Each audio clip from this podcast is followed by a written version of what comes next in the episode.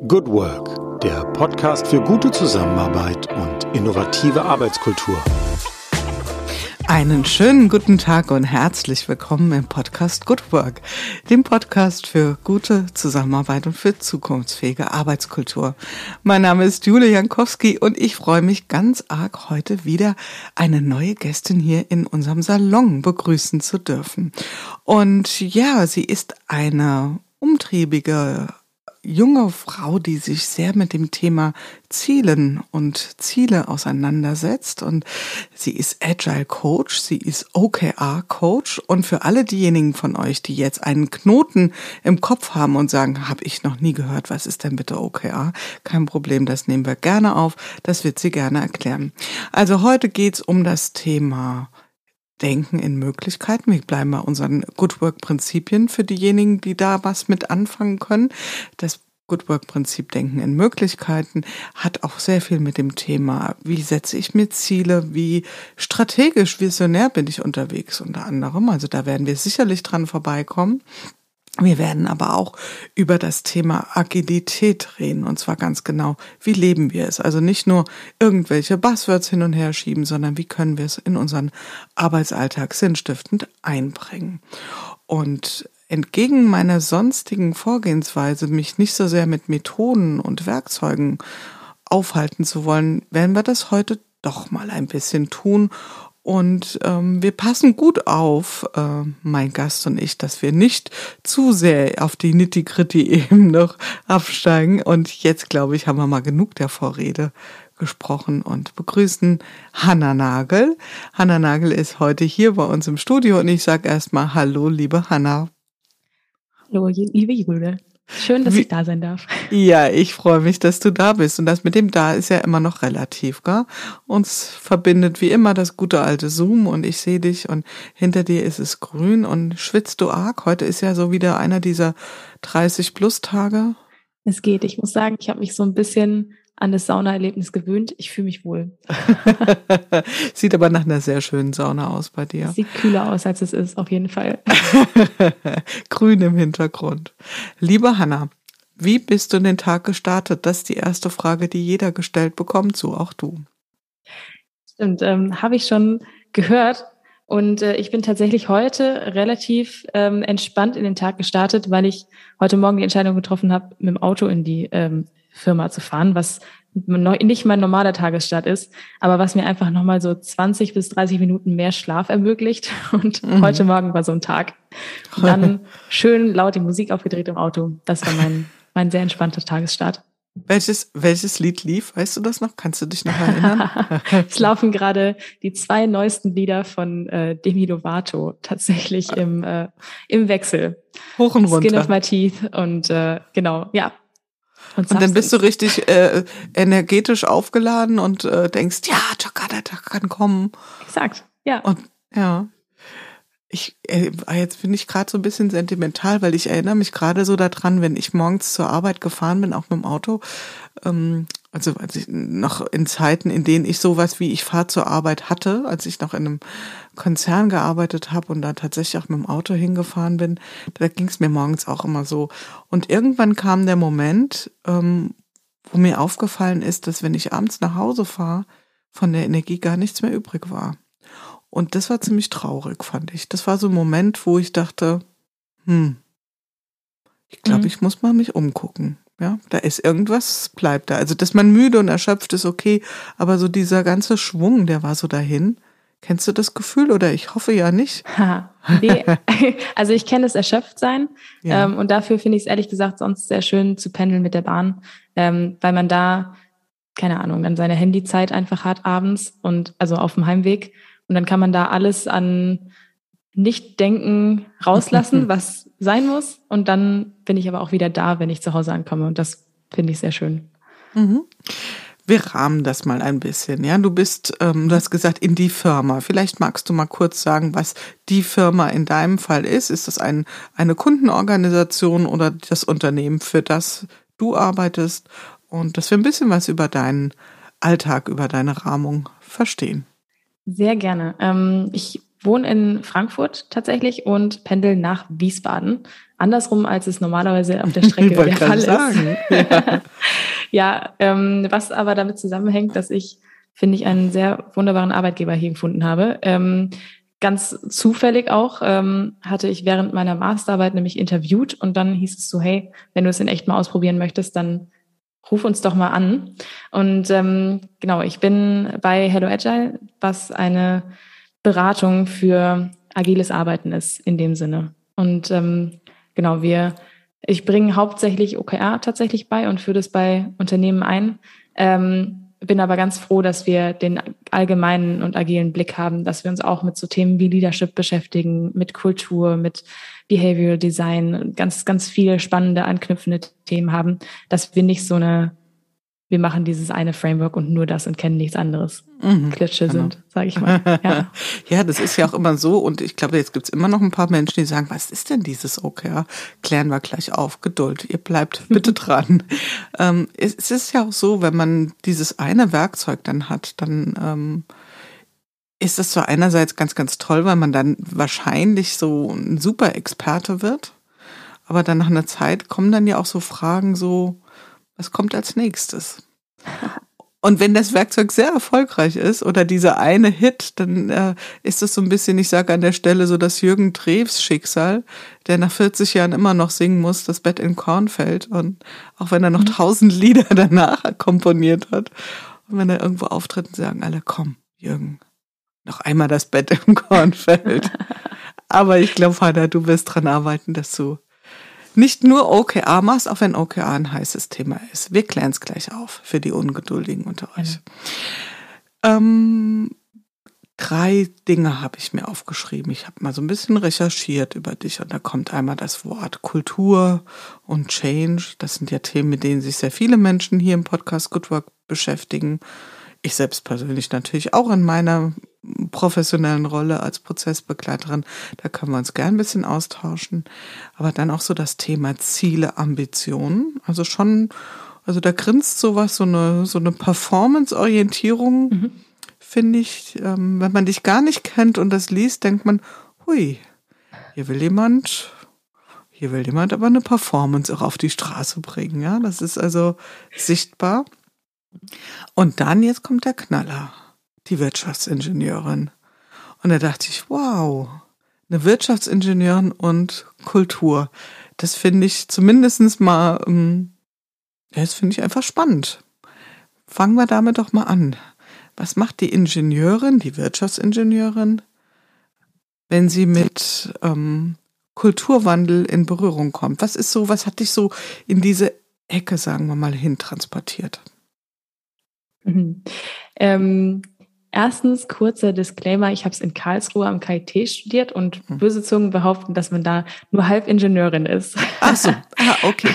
Nur eine kleine Ingenieurin. Richtig, weil der Wirtschaftsteil da deutlich größer ist. Und ich glaube, dadurch ähm, habe ich auch ein bisschen mehr einfach mit der Perspektive zu tun, ähm, was Unternehmensführung angeht ähm, und was, ja, also ich, ähm, mein Vater ist Personalberater gewesen, sehr lange Zeit und ist es auch immer noch gerade. Ähm, und ähm, ich glaube, dadurch kam ich einfach sehr von der Schiene, dass wir alle mit Menschen arbeiten und ähm, dass ein essentieller Teil an Arbeit Kultur ist. Also ähm, in meinen Augen kann man zwar für das brennen, was man tut, und das funktioniert auch gerade in der nerdigen Ingenieurschiene teilweise extrem gut. Und da reicht es auch, wenn man sich nicht so viel, mit, nicht so viel mit Kultur beschäftigt. Aber ähm, so wie unsere Welt sich verändert, wird in meinen Augen Kultur einfach immer, immer wichtiger.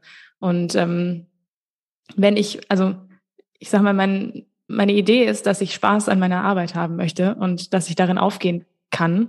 Und dann gehört da einfach mehr als der Inhalt dazu. Dann gehört da das Ganze drumherum dazu. Und deswegen ist es für mich ein unheimlich wichtiges Thema und ein Thema, was auch einfach so zukunftsfähig ist, ähm, dass ich mich da sehr gerne mit beschäftigt habe. Mhm.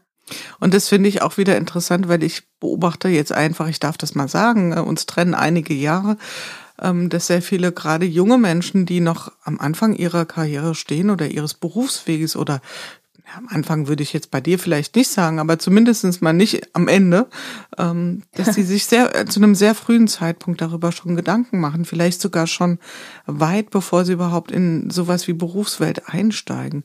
Waren mhm. das Fragen, die dich schon während des Studiums beschäftigt haben? Auf jeden Fall. Ähm, auf jeden Fall. Also und auch durch das, ja, durchs Elternhaus so. Mhm. Ähm, aber einfach, weil ich schon immer ähm, ich war nie der Nerd. Ich hatte immer gute Noten, aber für mich war immer mehr irgendwie, also war es diese Metaebene, auf der ich irgendwie wirklich wirken konnte. Deswegen ähm, bin ich auch ganz glücklich über das äh, Berufsfeld, was ich jetzt gerade ausübe, weil ich da einfach was mhm. gefunden habe, wo das gut eine Rolle spielt. Ähm, deswegen ja, ähm, es hat irgendwie, also ich habe relativ früh auch gemerkt, dass ich zum Beispiel sehr viel Spaß daran habe, eine Tanzgruppe zu leiten oder ähm, Leuten in der Kirche tatsächlich ähm, irgendwie beim Firmenunterricht zu helfen und mit denen zu diskutieren und zu helfen, irgendwie Sachen zu hinterfragen, weil ich es einfach super schön finde zu sehen, wie sich Leute entwickeln und was man den Leuten für Potenzial freisetzen kann. Und ähm, das sind für mich einfach keine Themen, die man in irgendeinem Schulfach findet und Themen, die ich immer dann irgendwann unter Kultur so gesammelt habe. Mhm. Ähm, ja. Und das hatte für dich dann schon diese Überschrift, ja. Auch ohne, dass du jetzt, sagen wir mal, in einem Arbeitskontext diese Erfahrung schon mitgebracht hast, sondern schon in anderen Bezügen, in Absolut. anderen Zusammenhängen. Und trotzdem gab es da irgendwas, was dich zu der Ingenieurin auch hingezogen hat. Was war das? Was war dieser Anteil? Das war der Interesse, äh, das Interesse daran, ähm, der Anteil, das Interesse, einfach alles zu verstehen. ich habe original Fahrzeugtechnik gemacht, einfach nur, damit ich einmal verstanden habe, wie ein Auto funktioniert. Ich kann es jetzt nicht mehr erklären, aber ich wollte es einmal verstanden haben. So Sachen. Also ja, es war einfach wirklich das Interesse, auch so diese, dieses technische Denken nicht zu verlieren, weil was ich, also ähm, ich finde es sehr schade, wenn Leute sich komplett nur auf, ähm, ich sag mal, eine kulturelle Ebene weiterbilden, weil einfach da häufig ein Disconnect zwischen also in der Kommunikation stattfindet zwischen ähm, den Leuten, die halt komplett technisch denken und nur in Problemen und Lösungen denken, ähm, die eine klare Antwort auch haben und den Leuten, die eben in einem Feld sind, wo sie überhaupt keine Ja-Nein-Antworten haben, keine richtig-falsch-Antworten, sondern wo es sehr, sehr viel Grauzone einfach gibt und Interpretationsspielraum. Und ähm, ich fand das für mich irgendwie schon immer wichtig, dass ich mit beiden Seiten kommunizieren kann. Und ich finde es total gut, dass ich auch programmieren kann. Dass ich, ich kann es nicht großartig, aber ich verstehe die Grundzüge. Und das war mir irgendwie wichtig, weil ich glaube, dass ich dann, also dass ich so ganz gut mit Leuten kommunizieren kann auf wirklich sehr, sehr verschiedenen Ebenen und mhm. also in verschiedenen Feldern, meine ich. Bist du eine Weltenwandler, Weltenwandlerin da an der Stelle oder Weltenwanderin? Ich bin, also wenn die Frage ist, ob ich viel reise, dann nein. Mhm. Aber zwischen dieser ja. Welt der, sagen wir mal, Menschen, die eher in abstrakten Bezügen unterwegs sind? Dahingehend absolut, ja. Mhm. Also ich sag, ich weiß nicht, ob äh, das normal ist, aber ich habe in der Schule durchaus die Leute unterteilt in die Coolen und die Uncoolen. Und ähm, ich war immer bei den Uncoolen dabei, weil ich konnte auch immer mit den Coolen. Und das ist für mich so die, die Ausgangssituation, ähm, dass ich, also ich glaube, ich kann mit sehr vielen verschiedenen Arten von Leuten ganz gut reden. Nicht immer in der Gruppe, wenn ich vor den Leuten sprechen muss, aber im One-on-One -on -One auf jeden Fall. Und das in dahin, dahingehend, ja, reise ich sehr viel. da reist du wirklich durch die Welten. Und ähm, ja, ich glaube, dieses cool, uncool, diese Dichotomisierung, die gibt's äh, immer. Ja, die gab es immer und die wird es auch immer geben. Also ich gucke mal so ein bisschen auf meine Kinder, da höre ich äh, ähnliche Geschichten aus der Schule oder jetzt schon Studium. Von daher. So, wir biegen mal ein. Schlimmes übrigens. Nö, wir machen es ja ohnehin. Also wir etikettieren permanent ähm, und schubladisieren Menschen. Das ist ähm, keine schöne Angewohnheit, aber zutiefst menschlich. Äh, ich finde an der Stelle wichtig, dass man bereit ist, die Schubladen auch mal ab und zu umzusortieren. Ne? Ja. Wenn das gelingt, dann ist ja ist ja alles Gehalt. Ich glaube, wir müssen jetzt doch mal ein bisschen was erklären, was dieses OKR auf sich hat. Und das war ja auch ein Gerne. Punkt, vielleicht sage ich da noch ganz kurz einen Punkt zu. ähm, viele beschäftigen sich ja mit dem Thema Agilität, mit ähm, wie können wir unsere Arbeitsweisen adaptiver gestalten, auf äh, Marktdynamiken be uns besser einstellen, kundenzentrierter und so weiter, iterativer vorgehen.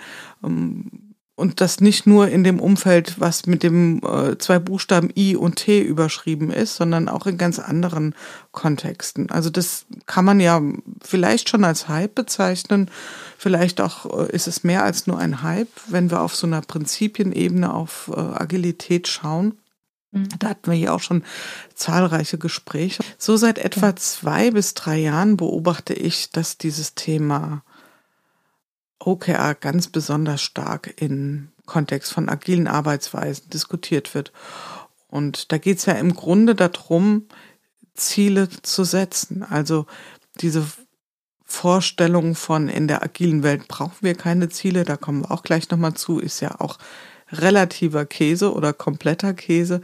Aber vielleicht erklärst du uns mal, was es damit mit diesen drei Buchstaben auf sich hat, wo das herkommt, damit wir das hier unseren Hörenden auch ein bisschen näher bringen können. Sehr, sehr gerne. Und ich ähm, verspreche, ich halte es kurz. ähm, OKR steht an sich, ist ein Akronym und steht für Objectives and Key Results. Ähm, das heißt, wir sprechen über Ziele und ich, quasi Schlüsselergebnisse. Und das ist ein agiles Framework. Ähm, das heißt, es ist ein Rahmen, den wir unserer Arbeit geben, der aus Amerika kommt. Das ist zumindest auch schon mal eine wichtige Sache zu verstehen vom Mindset her, dass, weil OKR sehr viel mit Ambitionen arbeitet und sehr ambitionierten Zielen. Ähm, und das ähm, ja, es wird in Amerika ganz, ganz anders gelebt als hier. Ähm, insgesamt ist OKR ein Framework, um Ziele zu formulieren und aneinander auszurichten. Das heißt, ähm, dass ich es schaffe, sowohl bottom-up als auch top-down ähm, alle Ziele, die ich in der Organisation habe, die sich irgendwie mit der Arbeit an der Organisation beschäftigen, dass ich die aufeinander ausrichte und dafür sorge, dass wirklich alle an einem Strang ziehen. Ähm, das ist die eine Sache, die OKR macht. Ähm, das heißt, es gibt einen Rahmen für diese Ausrichtung, das Alignment und gibt bestimmte ähm, Anforderungen im Prinzip an Transparenz auch und an Zusammenarbeit, die dadurch im Unternehmen freigeschaltet werden sollen. Ähm, und gleichzeitig ähm, ist es aber auch eine Anforderung an die Formulierung von Zielen. Das heißt, ähm, es gibt bestimmte Regeln, wie man Objectives und Key Results schreibt. Und das, also so nennt man dann diese Ziele, die man sich selber setzt, ähm, als Team in der Regel zusammen. Und ähm, genau, da stecken ganz viele neue Gedanken eigentlich drin, die dem einen oder anderen nicht so neu sind. Aber zum Beispiel versucht man, möglichst motivierende Ziele und ein bisschen visionäre Ziele zu setzen. Ähm, und da einfach also und erstens, dass die Teams die selber setzen und zweitens, dass man da einfach auch möglichst konkret wird in der Formulierung und sich ganz, ganz klar vornimmt, was will ich erreichen und wegkommt von dem, was will ich tun. Mhm. Und das, ähm, genau, ist ein Mindset-Shift und aber insgesamt ist OKR einfach eine Art Zielsystem für ein Unternehmen. Ganz mhm. blöd runtergebrochen. Mhm. Und ähm, im Gegensatz zu sonstigen Vorstellungen ist es ja nicht so ein ausgewählter Strategiekreis, also ein, Person, ein Personenkreis von wenigen Menschen, ähm, der diese Ziele setzt, sondern OKR meint ja, dass tatsächlich jeder Einzelne, jede Einzelne im Unternehmen sich seine persönlichen Ziele auch setzt. Es kann tatsächlich runtergebrochen werden, genau, bis zu jeder einzelnen Person. Ähm, in der Regel startet man aber mit so Situationen wie das Teams überhaupt mhm. sich erstmal Ziele setzen ähm, und damit, also damit auch diese Zusammenarbeit und die Zusammenarbeit auch zwischen Teams ähm, besser gestärkt wird. Genau. Mhm. Das setzt ja voraus, dass ich aber auch als Mitglied eines Teams verstanden habe, mhm. was ist denn so die Großwetterlage im Unternehmen? Ja, also was ist denn das übergeordnete strategische Ziel des Unternehmens? Ähm, in meiner Beobachtung ist das ja schon oft nicht immer, sagen wir mal, hinreichend transparent und klar und jedem eingängig. Am schönsten fände ich, wenn man hört, ja, das können wir denen noch nicht sagen, die dürfen doch unsere Strategie nicht kennen. Mhm. Ja, das ist ja. äh, eine sehr schöne Aussage. Wie sollen sie denn dann Entscheidungen treffen, die der Strategie zuträglich sind? ähm, genau, also das Verständnis ist tatsächlich einer der Schlüssel, einer der Schlüsselpunkte. Ähm, wenn ich nicht verstehe, wo ich hin möchte, dann kann ich es auch nicht auf meine Situation übertragen. Dann kann ich keine Ableitungen daraus treffen. Dann kann ich keine Entscheidungen treffen, die in die richtige Richtung gehen. Und wenn ich agil arbeiten möchte, und das bedeutet auch, dass ich in der Lage bin, selbst Entscheidungen zu treffen und auch die ähm, Erlaubnis dazu sozusagen habe, ähm, dann muss dieses Verständnis gegeben sein. Ja. Mhm. In meiner Beobachtung auch jetzt wieder ist es ja so, dass es auch viele Menschen, nehmen wir jetzt mal ein, ein Teammitglied, viele Menschen das auch nicht unbedingt gewohnt sind, dass sie plötzlich selbst Ziele mitdefinieren müssen. Was ist da deine Beobachtung? Mhm. Ähm, total spannend, weil wir manchmal echt kontraintuitiv anfangen, wenn wir OKR einführen. Ähm, wir haben manchmal Teams, die einfach mit der Freiheit überhaupt nicht klarkommen würden, mit der Verantwortung nicht klarkommen würden, keine Entscheidung treffen wollen, überhaupt nicht wissen, also ja, die so sehr, so wenig gewohnt sind, ähm, dass wir tatsächlich sagen, okay, am Anfang die ersten paar Quartale, man arbeitet in Zyklen mit, bei, bei OKR, ähm, die ersten paar Quartale entscheidet im Prinzip noch der Teamleiter oder der Abteilungsleiter, mit was für Zielen gearbeitet wird ähm, und versucht zumindest das Verständnis auch von denen zu fördern. Ähm, aber dass man quasi die Leute sehr, sehr langsam ranführt an das Mitdenken wollen überhaupt. Also überhaupt erstmal diese Lust auch freizuschalten, sage ich mal, ähm, sich mit strategischen Themen auseinanderzusetzen und das größere Ganze zu sehen und zu erkennen, was man selber für einen Hebel daran hat und dass man zwar ein kleines Rädchen dreht, aber dass da ganz viele andere Rädchen zusammenspielen. Ähm, und das Bild muss man erstmal langsam in den Leuten wirklich zum Leben erwecken. Das, also teilweise, ähm, damit sie überhaupt Lust haben, sich damit zu beschäftigen. Es gibt andere, die wollen sofort mitreden und da stößt es auf sehr offene Ohren. Ähm, aber ja, es gibt sehr unterschiedliche Fälle. Und dann fängt man teilweise mit einem sehr unagilen Mindset eigentlich an, einfach weil man das langsam aufbauen muss. Und du musst ja letzten Endes erstmal dich auf die Menschen einstellen und dort anfangen, wo sie stehen. Ne? Es hat ja nicht Exakt. viel Sinn, die da schon an der ersten, fliegen sie ja schon quasi aus der ersten Kurve raus, bevor wir überhaupt richtig Fahrt aufgenommen hat. Ja.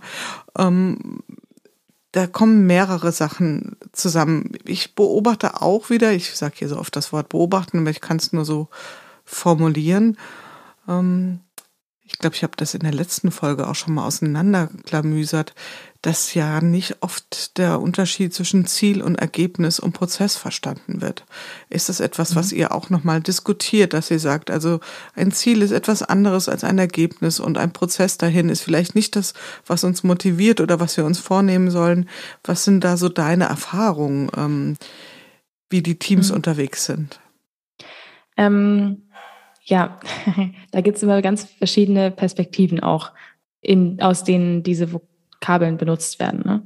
Ähm, ich würde sagen, in den Teams versuche ich in erster Linie ein Ergebnisverständnis beizubringen, dass sie anfangen, eben in Ergebnissen, zu denen sie hinwollen, zu denken. Ähm, gleichzeitig brauchst du auch das Verständnis, dass der Prozess, der sie dahin begleitet, ähm, an und für sich auch schon eine positive Sache ist und ein Ziel für sich ist. Ähm, nämlich dieses eben das agile Mindset zu kriegen, gemeinsam wirklich ähm, zusammenzuarbeiten und das größere Ganze zu kennen und so weiter. So viele Ziele auf einer Metaebene finden durch den Prozess automatisch Einklang in das Team. Ähm, genau, deswegen glaube ich, gibt es sehr verschiedene, ähm, verschiedene Perspektiven, die diese Vokabeln benutzen. Und es hat einer im Unternehmen vielleicht das Ziel der Zusammenarbeit insgesamt oder das Ziel der Transparenz. Ähm, aber die Ergebnisse in meinen Augen sind eigentlich eher inhaltlich und wirklich ähm, Dinge, die das Unternehmen gemeinsam erreicht auf einer inhaltlichen Ebene. So würde ich es in der Regel interpretieren. Mhm. Ziele sind für mich eher auf einer Metaebene angesiedelt und der Prozess verbindet beides. Verbindet beides, der Weg dahin.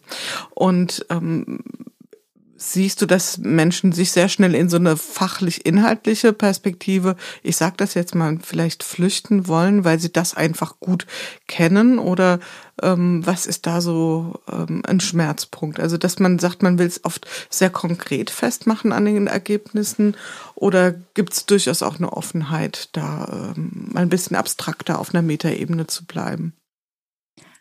Hm, hm. Ich würde behaupten, inhaltlich ähm, beschäftigen sich erstaunlich viele Leute gerne mit Metathemen mhm. und mit kulturellen Themen, weil sie noch keinen Platz haben und weil sie da ein Bedürfnis haben. Ähm, deswegen, das würde ich schon mal trennen von ne, dem anderen Punkt, ähm, wie gerne flüchten sich Leute in ähm, Ergebnisse, die wirklich messbar sind, ähm, inhaltlich. Weil das ist eigentlich was, obwohl OKR auch empirisch arbeitet, ähm, zum Beispiel, ähm, ist es was, was wir eigentlich wegkriegen wollen, weil wir mehr das Verständnis fördern wollen für jedes Ergebnis, so klein es auch ist, ist ein Schritt in eine Richtung. Und diese Richtung wollen wir insgesamt verstärken und wollen wir kennenlernen und besser ausrichten. Ähm, und deswegen ist tatsächlich das ein ganz anderes Thema, weil da wirklich viele Probleme mit haben, die sehr klar erkennen wollen, haben wir die Zahl jetzt erreicht oder nicht. So, darum geht's nicht. Das, es geht darum, dass man überhaupt es geschafft hat, in die richtige Richtung zu gehen und zu erkennen, welche Hebel man in der Hand hat, um da auch tatsächlich einen Fortschritt zu beschreiben, ohne dass man es unbedingt messen kann. Das Ergebnis. Und ähm, ist es so, dass du manchmal das Gefühl hast, dass Menschen in so einen OKR-Prozess einsteigen und sagen, na ja gut, also wir sind doch jetzt eigentlich hier agil unterwegs und dann kommt hier so, ähm, so eine quasi sehr formalistische Vorgehensweise und dann ist es dann doch wieder sehr output-orientiert. Eigentlich wollen wir uns doch viel adaptiver bewegen. Siehst du da einen Widerspruch beziehungsweise erlebst du, dass Menschen darin einen Widerspruch sehen? Das habe ich so rum tatsächlich noch nicht erlebt, wenn die Leute tatsächlich agil gearbeitet und gedacht haben. Also, wo ich sagen würde, die waren, also die sind agil, die mhm. tun nicht nur so. Ähm, dann nicht, weil sie dann in der Regel ein sehr klares Verständnis von dem Framework haben und es sehr gut nutzen können für sich weil zum Beispiel der Outcome-Gedanke, dass ich wirklich in Ergebnissen denke, in dem, was ich erreichen möchte, da total auf offene Ohren stößt in der Regel. Und auch die ganze Idee von, von wenigen Zielen, von Fokus, von Priorisierung, das sind dann keine neuen Themen. Und ähm, deswegen, nee, da finde ich tatsächlich selten Widerspruch. Mhm.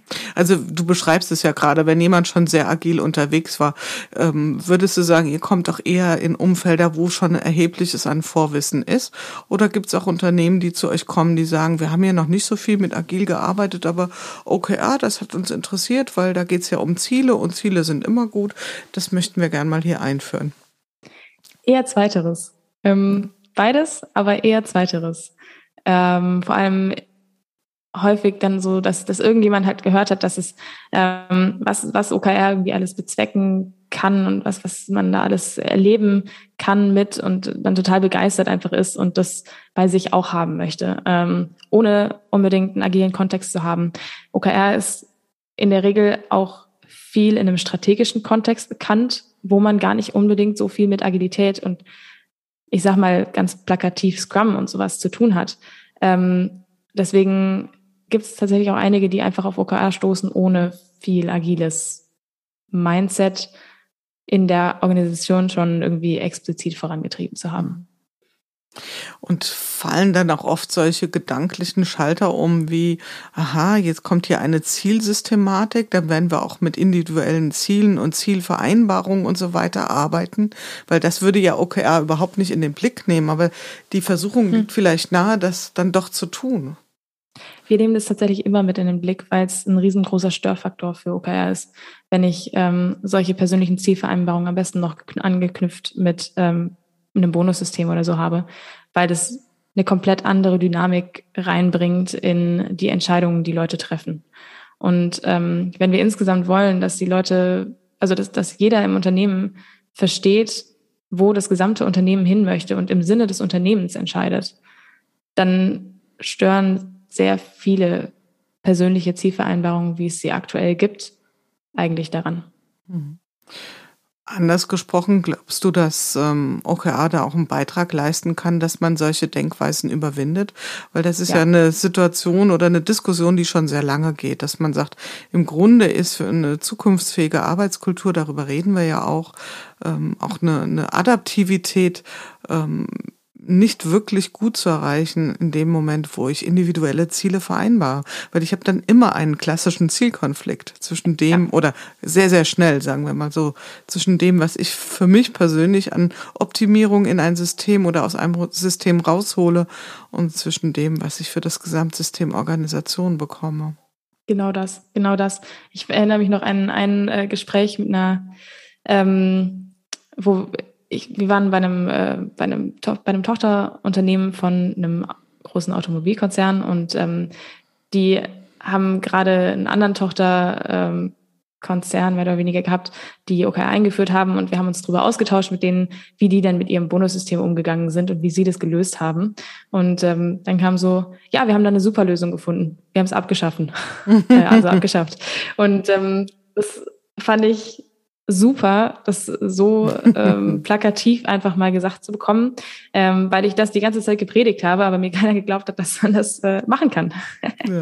Und ja, also insofern absolut ähm, bringt OKR da auch einen anderen Wind rein ähm, in ganz vielen verschiedenen Bereichen. Einfach in dem Moment, wo man das verstanden hat und wo man wirklich, also die Leute entwickeln ein Verlangen danach mitbestimmen zu können und ein größeres Ziel zu haben. Wir haben auch Kunden, wo nach anderthalb Jahren ähm, plötzlich die Geschäftsführung dann doch mal nachgibt und eine Vision entwickelt, zum Beispiel. Und also das gab es einfach vorher nicht und die haben sich total dagegen gewehrt und meinen, das brauchen wir nicht. Aber irgendwann drängten die Leute von unten so sehr danach, ein gemeinsames großes Ziel zu haben als Unternehmen, dass sie dann doch mal was formuliert haben. Und also so hat OKR sehr, sehr viele Anknüpfungspunkte, wo es, wo die Leute irgendwann auch eine Veränderung fordern, weil es einfach nicht mehr sinnvoll erscheint. Und du zwingst die Leute zum aktiven Nachdenken und kritischen Hinterfragen, wenn du so ein agiles Framework richtig anwendest, in meinen Augen. Geht's da aus deiner Sicht auch um das Thema Wirksamkeit des Einzelnen? Also, weil das sind ja ganz große Treiber für uns alle. Mhm. Also wir fühlen uns ja dann auch wie Fisch im Wasser, wenn wir das Gefühl haben, dass unsere Handlungen eine Wirksamkeit erzeugen. Mhm. Ähm, ja. Ja, ähm, nicht nur Wirksamkeit, sondern auch Sinnhaftigkeit von dem generellen Aufbau um einen herum. Also tatsächlich auch wirklich über das, über die eigene Wirksamkeit hinaus. Jetzt komme ich noch mal ein bisschen wieder zurück zu deinem Ursprung, zu deinem beruflichen Ursprung oder deiner Ausbildung, die Ingenieurin. Du hast es hier und da schon mal so ein bisschen angetippt. Und das Denken ist dir wahrscheinlich nicht ganz fremd. Also ohne jetzt arg äh, allzu sehr stereotypisieren zu wollen, ist es ja schon so, ähm, du sagst in ein Problemlösungsdenken. Ich würde auch sagen in ein Ursache-Wirkungsdenken. Das mhm. ist ja durchaus auch ein Denken, was du in der Ingenieurwesen gut gebrauchen kannst. Das ist aber jetzt in einem komplexen Umfeld und auch wenn wir von agilen Arbeitsweisen reden, ungefähr opposite end. Ja? Also wie bringst du das, äh, dieses eine Denken mit dem anderen ein bisschen in Einklang? Dass man sagt, man kann jetzt nicht, äh, da könnt ihr noch so viel OKR oder was auch immer für Frameworks drüber setzen. Äh, wir werden niemals an der Stelle kommen, wo wir sagen, wir drücken auf dieses Knöpfchen und dieses Lämpchen wird glühen. Mhm. Ähm, ich versuche da viel mit dem Bild von Ausprobieren zu arbeiten und das ist was, wo man erstaunlich viele Ingenieure mit abholen kann, so dieses Spielerische und ähm, ein System erkunden. Mhm. Ähm, in dem Moment, wo man das anders framed und nicht mehr sagt, klar finden wir eine Antwort, um von A nach B zu kommen, sondern ähm, schau mal, das System ist viel, viel größer und wir kennen es noch gar nicht richtig. Guck doch mal, was passiert, wenn du auf A drückst. Dass es eher ein Ausprobieren ist und ein Kennenlernen als ein die richtige Lösung finden und möglichst schnell erkennen, sondern dass es wirklich eher so ein ähm, Versuch mal verschiedene Knöpfe zu drücken ist, als was ist der beste Knopf? Also äh, falsch. Aber ne, also so, dass, dass man eher die, die Leute unter dem, dem spielerischen Aspekt abholt, tatsächlich. Ähm, mhm. Und das funktioniert ganz gut.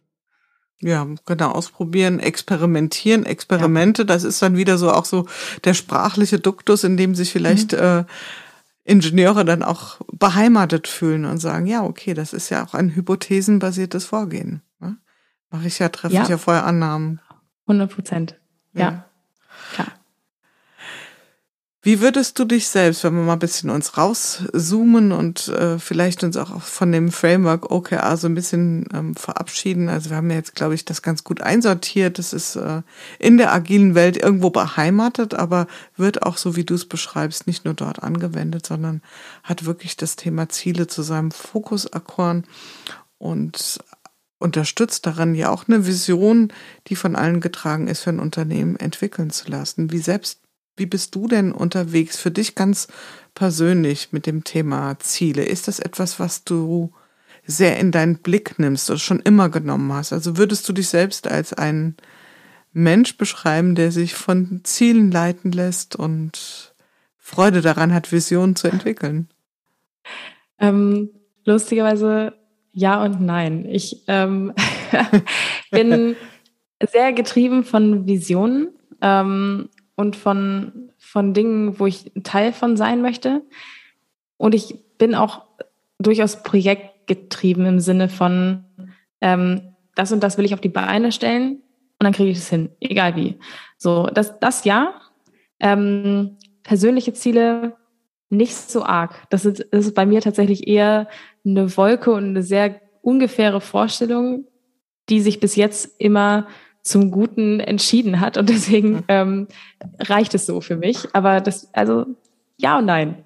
Mhm. Also du musst dann nicht so ganz in ganz konkreten Ergebnissen denken, dass du ins Tun kommst, sagen wir mal so. Ähm, ja, für, für kleine Projekte ja, aber ich könnte mir niemals, also ich wäre nicht der Mensch, der sagt, ich möchte in zwei Jahren so und so viele Leute führen oder so. Das ist mhm. einfach keine Art, wie ich denke. Ähm, viel eher bei kleineren und bei viel größeren Sachen. Dann ist dazwischen nicht so. genau, also bei so ganz konkreten, dann sind wir ja auch schon eher wieder, was du anfangs sagtest, auf der Flughöhe von To-Dos, ja, wo mhm. man sagt, das muss ich mir nicht groß vornehmen, das mache ich einfach. Ja? Und dann tatsächlich schon an die großen Bildern. Da gehörst du ja wahrscheinlich auch zu einer Minderheit, Hanna, denn äh, es wird ja so, ich glaube, die NLPler, NLPler unterscheiden ja äh, so zwei Grundmotive, die sagen, Menschen bewegen sich aus zwei Gründen, entweder von großen Schmerzen weg oder zu großen Zielen hin. Und äh, das mit den Schmerzen, das sind die deutlich größere Gruppe.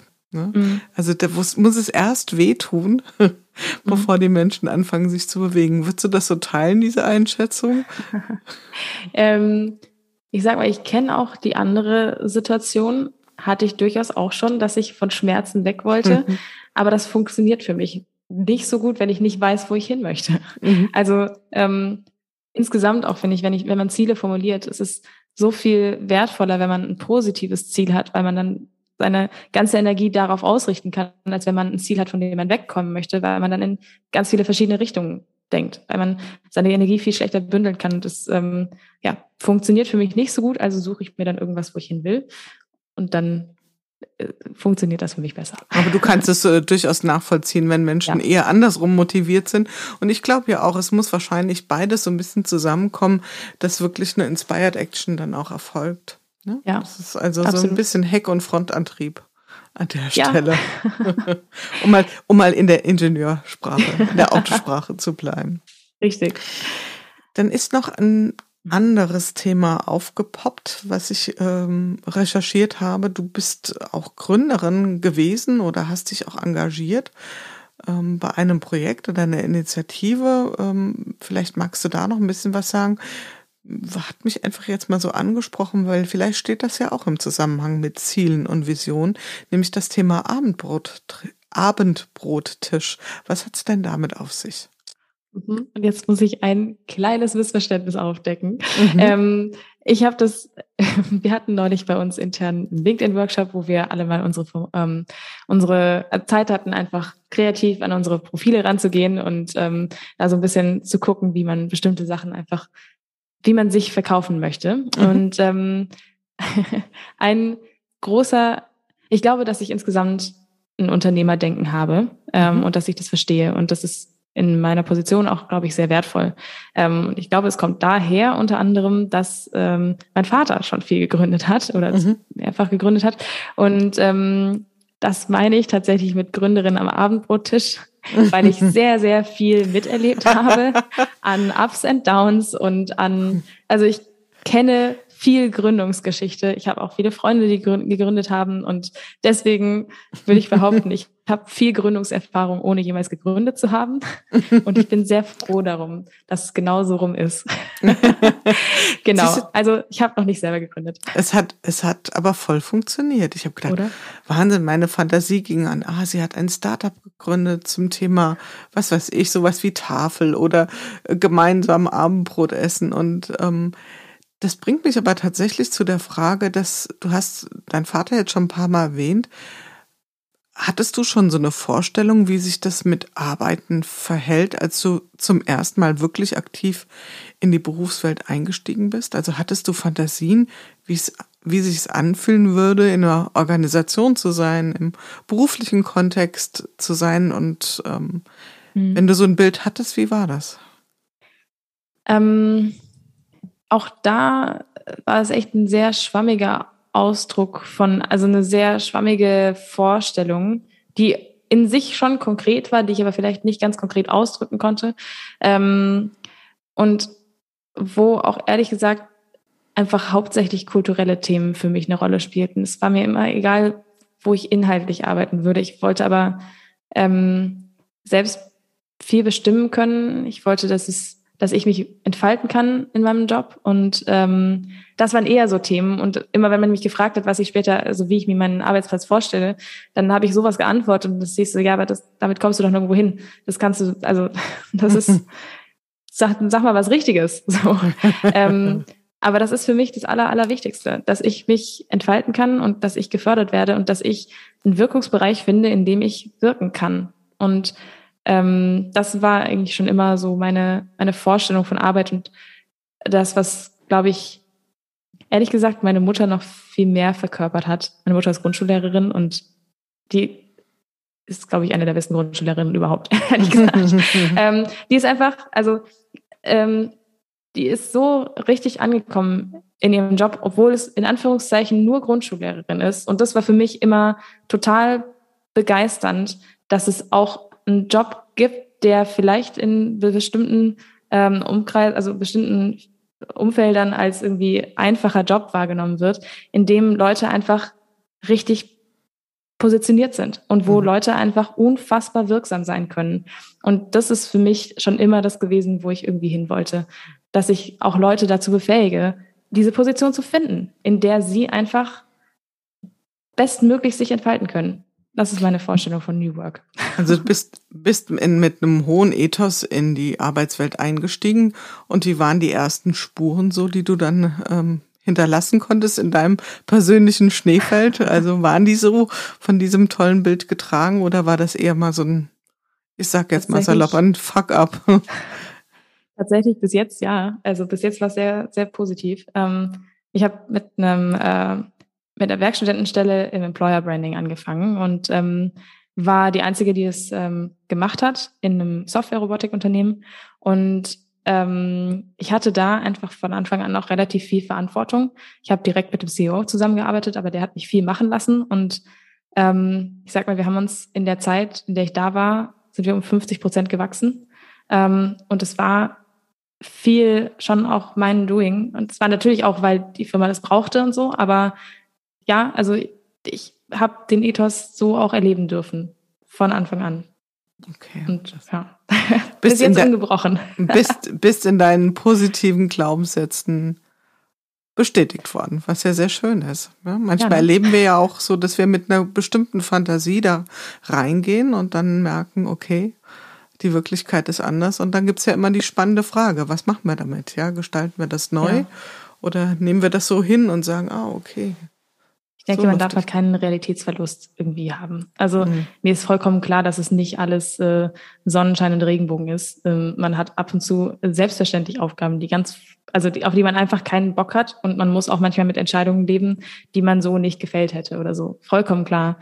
Ähm, aber ich finde, man muss trotzdem vom Grund her von dem begeistert sein, was man macht und vom Grundaufbau her auch die Möglichkeit haben, darin Dinge zu entscheiden und zu wirken. Und das ist für mich bei Agilität auch das absolute Ziel. Ne? Also wenn, wenn Leute nicht entscheiden dürfen und nicht erleben dürfen, was sie, was sie denken und sich vorstellen, dann ist es einfach nur vergeudetes Potenzial. Mhm. Und man erlebt halt traurigerweise oft Menschen, die sehr lange in, in Organisationen verweilen und, ähm, und sich selbst vielleicht sogar die Geschichte schon erzählen, dass mhm. sie auch gar nicht mehr entscheiden und wirken wollen. Ja. Also dann, dann wird es sehr, sehr schwierig, da noch ähm, ein Stückchen, ein kleines Flämmchen für Begeisterung entfachen zu können. Aber die Realität mhm. sehen wir ja auch. Ja, und auch da muss ich aber auch sagen, ich glaube, dass nicht jeder so ist wie ich, sage ich mal. Ne? Also so, mhm. nicht jeder will ganz spitz ausgedrückt leben, um zu arbeiten. Viele wollen auch einfach nur arbeiten, um zu leben. Mhm. Und das ist auch, also nicht, dass Arbeit mein ganzes Leben wäre, um Gottes Willen, aber ähm, gleichzeitig ist es einfach so ein großer Teil von meinem Leben, dass ich da einfach einen gewissen Anspruch dran habe. Und das haben nicht alle Leute. Und damit muss man, also das ist auch vollkommen in Ordnung. Und dann muss man aus denen auch nicht irgendwas rausholen, was sie einfach selber gar nicht wollen. Ähm, auch da jeder so, also ich glaube, dass man auch mit den Leuten gut zusammenarbeiten kann, ähm, wenn man einfach ganz transparent auch klar macht, wo möchte, wo möchte denn wer wirken und wo möchte wer hin. Und wenn ähm, jemand einfach nur seinen Job machen möchte und einfach nur gesagt bekommen möchte, was er, was er machen soll, okay, dann kann ich auch damit, also dann kann ich mich auch darauf verlassen und kann auch damit arbeiten. Wenn jeder nur schaffen würde und bunte Bilder malen würde, dann äh, würde ja auch nichts, also mhm. dann würde ja nichts erledigt, ja. ja. Das stimmt, es braucht schon auch die andere Seite.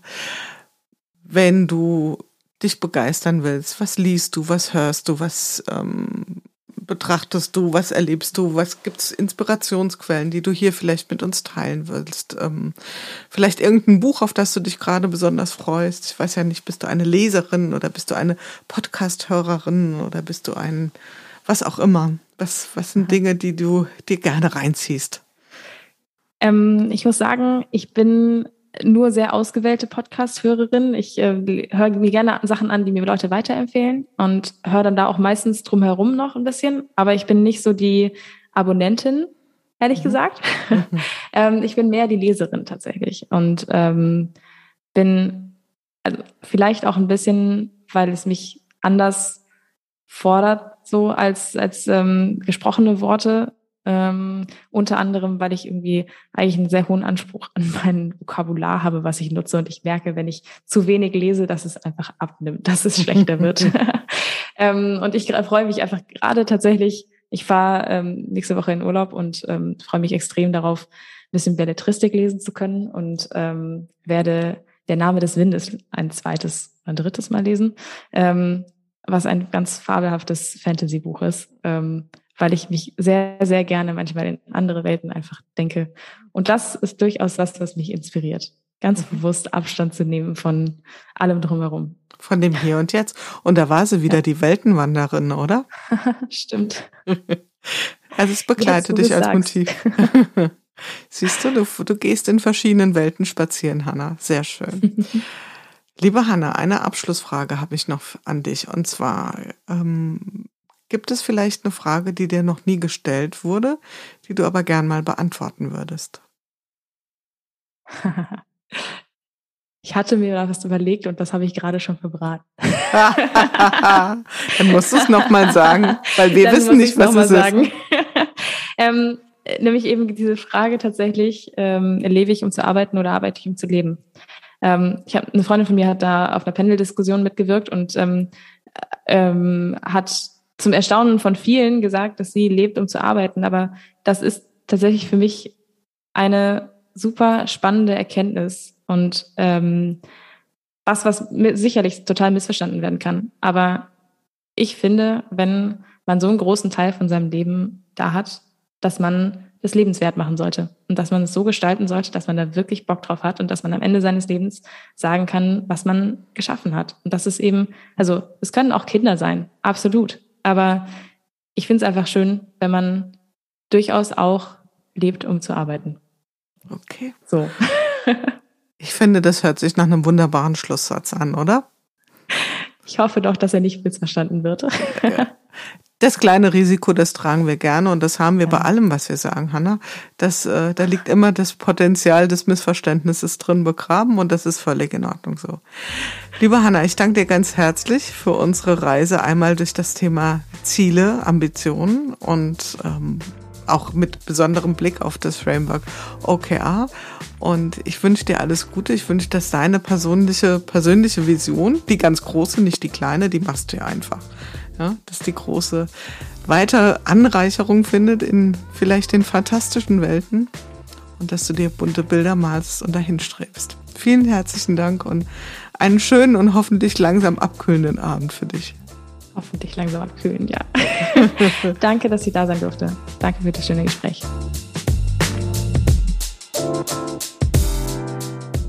Ja, das war es wieder im Podcast Good Work in unserem Good Work Salon. Wenn euch die Art der Gespräche gefallen, wenn ihr Freude daran habt, etwas tiefer in die Themen einzutauchen, spannende Geschichten zu hören und Transformationserfahrungen live mitzuerleben, dann schaltet ein, hinterlasst ein Abonnement. Ihr findet den Podcast überall dort, wo man üblicherweise Podcast findet. Das heißt bei Apple, bei Spotify, seit kürzerer Zeit auch bei YouTube. Ich freue mich auf jeden Fall, wenn ihr wieder einschaltet und freue mich auch über Nachrichten auf allen möglichen Kanälen von euch. Und bis dahin, passt gut auf euch auf. Eure Jule Jankowski.